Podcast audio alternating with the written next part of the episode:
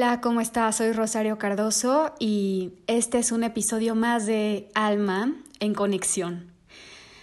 Como siempre te invito a conectar con este estado de gratitud, sobre todo ahora que está terminando el año. Así que vamos al corazón, vamos al estómago y vamos a pensar, a sentir, a vibrar tres cositas que podamos agradecer mínimo el día de hoy,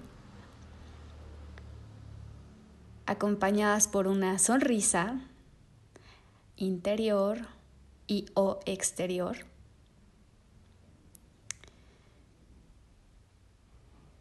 Y ahora te invito a regresar conmigo a este espacio y hacerte súper presente, a respirar con conciencia, a observar con conciencia a mirar el espacio en el que estás, ya sabes, las paredes, los cuadros, los objetos, las sonrisas. Esta práctica de estar aquí ahora me parece sumamente poderosa, pero como práctica. En fin, me gustaría mm, contarte que hace algunos días hablaba de, de cómo mientras ordenaba mi closet, observaba que, este año consumí muy poco. Eh, un tanto por obvias razones y otro tanto por un tema de conciencia. Y planteaba que mi vida era cada vez más minimalista. De hecho, una práctica que tengo también es que siempre que compro algo, saco algo. Sustituyo ropa y zapatos. Y mm, cuando llega fin de año en particular, no sé si tú lo hagas, pero yo hago un scouting entre todos mis objetos para ver qué ya no he usado y entonces eh, me doy este permiso de liberar espacio de una manera mucho más profunda. Escojo estas cosas que tienen más de un año, que probablemente no haya usado por alguna razón, y la saco. Entonces, mientras compartía eso que te estoy contando, proponía que qué bien nos haría poner nuestra voluntad para seleccionar estas emociones y sentimientos que hoy ya no nos abonan, que ya no nos suman. Que qué bueno sería no solamente depurar el closet ni la zapatera, sino también las redes sociales, nuestros círculos sociales, limpiar nuestras creencias, introyectos, pensamientos, percepciones y palabras. Que qué maravilloso sería hacer limpieza roja al corazón y poner la intención de liberar resentimientos pasados. Entonces, ahora que estamos cerrando un ciclo tan lleno de todo un poco, pienso en la importancia de aligerar nuestra propia carga. Y es que no nos damos cuenta, pero creamos todo aquello de lo que nos defendemos. Tenemos muchos sentimientos fracturados respecto a nosotros mismos y desde esta percepción nos relacionamos con el mundo. Un curso de milagros dice que nuestra tarea no es buscar el amor, sino más bien encontrar todas las barreras que nuestro interior hemos construido contra él. Y mm, justamente ayer platicaba con un amigo y él me hablaba de una profunda incomodidad que en ese momento le habitaba porque se había sentido juzgado por sus socios y su coach respecto a sus metas de venta para el año que dará inicio. Yo lo sentía muy enganchado ahí, muy molesto, muy incómodo, porque resulta que en esta propuesta y en este diseño de metas él se vio muy conservador con sus números respecto a sus pares, y explorando los hechos yo le proponía mirarse y encontrar qué parte suya sobre las dudas y cuestionamientos de ellos hacia él eran una proyección de su verdadero sentir sobre sí mismo. Le decía que, que no era de nuestro interés el objetivo de sus socios, sino más bien saber si él estaba cumpliendo sus propias expectativas con él mismo, no solo en el plano profesional, sino también en otras dimensiones de su vida. Él exploraba y pudo reconocer su propia voz flagelándose un poquito. Y entonces caímos en cuenta que ellos eran solo el eco de su propia voz y que más allá de cumplir las expectativas de sus vecinos, se trataba de cumplirse a él. Que una vez que se acomodara en su propia piel, afuera todo se iba a tranquilizar. Y mm, en esta conversación yo le preguntaba que para él qué era éxito. Y entonces me respondía otra cosa y volví al discurso del equipo de trabajo. Y yo le volví a preguntar, pero para ti qué es éxito, con qué lo asocias. Yo le decía, yo te veo muy feliz cuando estás con tu hijo, eh, te cambia la mirada, te cambia la energía. Entonces, cómo a veces cuando nos enfocamos tanto en cubrir las expectativas afuera, dejamos de verdad de mirarnos y de asumir lo que implica el ser exitoso o el estar felices con cosas que realmente nos llenan el corazón más allá de un número o además de un número. Entonces, volviendo al punto, Podemos poner este ejemplo en cada una de las situaciones de nuestra vida. De verdad nos cuesta un montón llevar los reflectores a nosotros y darnos cuenta que toda la demanda que endosamos a los demás tiene que ver con cosas que hemos dejado de darnos a nosotros mismos. Y nos saturamos la mente, nos abrumamos y sufrimos y nos peleamos con el mundo. Y es que si no traemos esto a nuestra conciencia, la vida se encargará de ponernos en situaciones similares hasta que hasta que recordemos quiénes somos en realidad. Creemos que nos enojamos porque el otro nos ha hecho algo pero en realidad nos enojamos por lo que nos hacemos a nosotros mismos o hemos dejado de hacer para nosotros.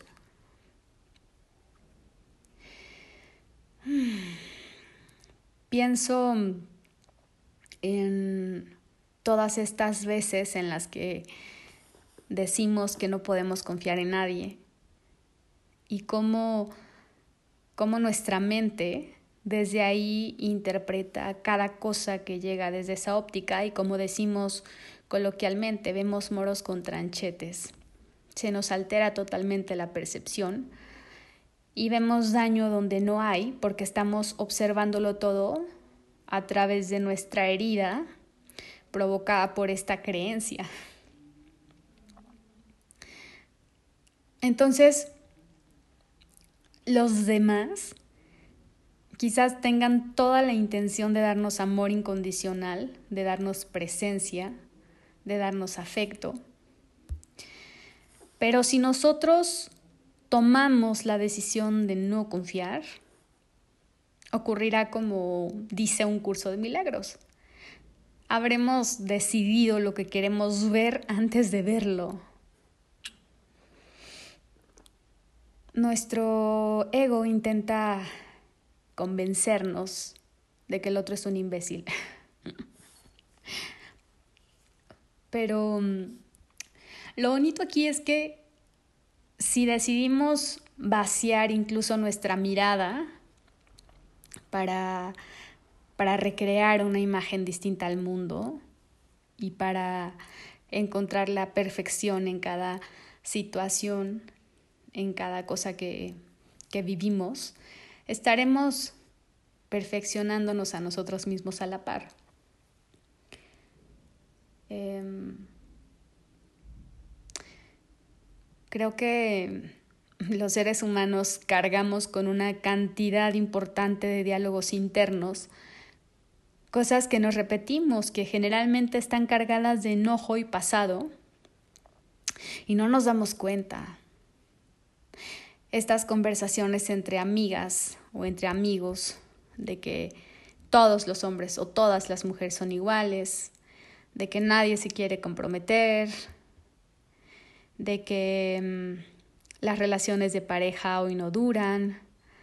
Es ahí donde hay que depurar, donde hay que limpiar y cambiar la narrativa. Así que date cuenta que el enemigo no es el otro, sino más bien es un sentimiento pasado sobre ti misma o sobre ti mismo, alguna creencia, algún introyecto de alguna experiencia de alguien cercano, algo dentro tuyo que hay que ajustar. Cosas que duelen y que de verdad no nos damos cuenta que duelen. A veces nos anestesiamos en medio de nuestro propio discurso. Por eso es tan importante permitir que el dolor nos atraviese, que el enojo nos atraviese, porque entre más intensas sean estas emociones orgánicas, como el dolor, como el enojo, mayor es la oportunidad de sanar y de liberar para, para expandirnos. Em, sin embargo, algo clave para, para ser minimalistas mental y emocionalmente para liberar estos espacios a través de, del perdón y de nuestra intención de sanar es la plegaria. A eso en lo que sea que creas, a esta fuerza que sostiene todo. Desde hace algunos años, la palabra Dios para mí Mm, no sé, siento que tiene una connotación religiosa. Y me recuerda mucho cuando, cuando también dejamos toda la responsabilidad afuera con estas frases que yo no concuerdo como es que si Dios quiere y no es que yo esté en contra de sentir que hay una gran voluntad, una gran conciencia, sino que también nosotros tenemos el poder de elegir. Y mm, yo prefiero llamarle la fuente, me imagino como una planta nuclear inmensa de la que todos somos parte, de la que todos nos nutrimos. Así me gusta llamarle, la fuente. Y entonces, para alinearte, vaciarte y para sanar, necesitas también darle permiso a eso. No basta con pedirlo, sino también con quitarte de tu propio camino, con buscar estos espacios de silencio y solo dejar que esta fuerza, que esta energía, que esta divinidad te atraviese. Eh, me siento, la verdad, un poco extraña hablándote un poco de esto, porque cada quien cree en lo que cree. Y yo creo que el poder de la meditación y de, de la oración es inmenso. De hecho, los grandes místicos dicen que cuando rezamos nosotros le hablamos a ese Dios o a esa esencia en la que creemos, pero que cuando meditamos o cuando nos quedamos en silencio, le damos el espacio para que nos hable y así en silencio podremos escuchar y conectar con nuestra intuición y recibir estas señales, estos mensajes, estas sincronías que estamos esperando. Así que, volviendo a nosotros, cuando busques la perfección en los demás, asume que estás buscando en ti esta perfección. Que en realidad con quien estás profundamente inconforme es contigo. Cuando quieres que el otro te escuche, cuando quieres que te escuche siempre es porque te escuchas a través de él. Cuando esperas que alguien más te valide, es porque tú aún no terminas de aceptarte. Y sí, todo esto es trabajo, trabajo de tiempo completo dentro de este juego de la vida. Porque a pesar de que nosotros lo complicamos todo por esta voz de la cabeza, esta vida es un juego.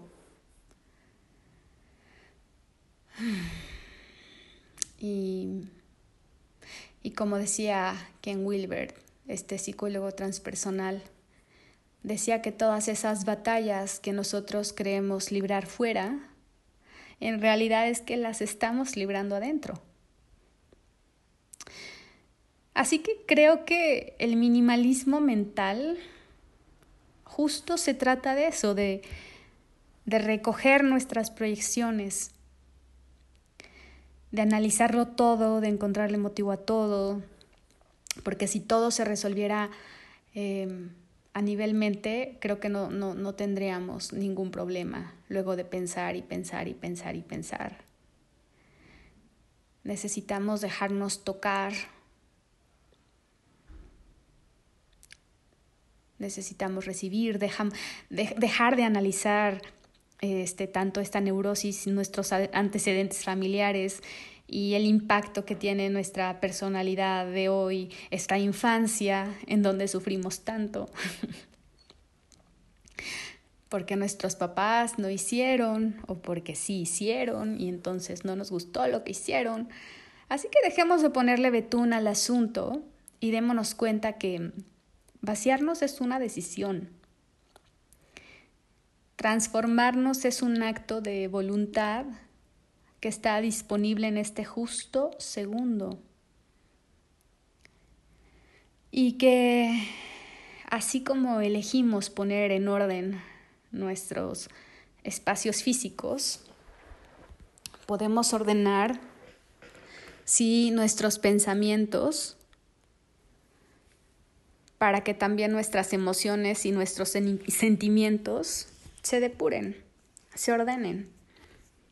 Y bueno, em, esto es lo que traje hoy para compartir. De hecho, te invito a hacer este ritual de limpiar el closet, ordenar, sacar. Los espacios se hacen desde afuera, se hacen desde el cuerpo, para que entonces la vida encuentre dónde poner eso que tanto estamos anhelando y podamos disfrutarlo y podamos completarnos a partir de nosotros mismos. Espero que estés teniendo un gran cierre de año lleno de gratitud y de abrazos, aunque sea virtuales. De verdad que la distancia nos acerca pero bueno, mientras tanto te dejo muchos abrazos, te mando muchas bendiciones y recuerda que podemos estar en contacto a través de Instagram. Estoy como Rosario Cardoso P de papá al final. Y conectamos pronto en el siguiente episodio. Besos.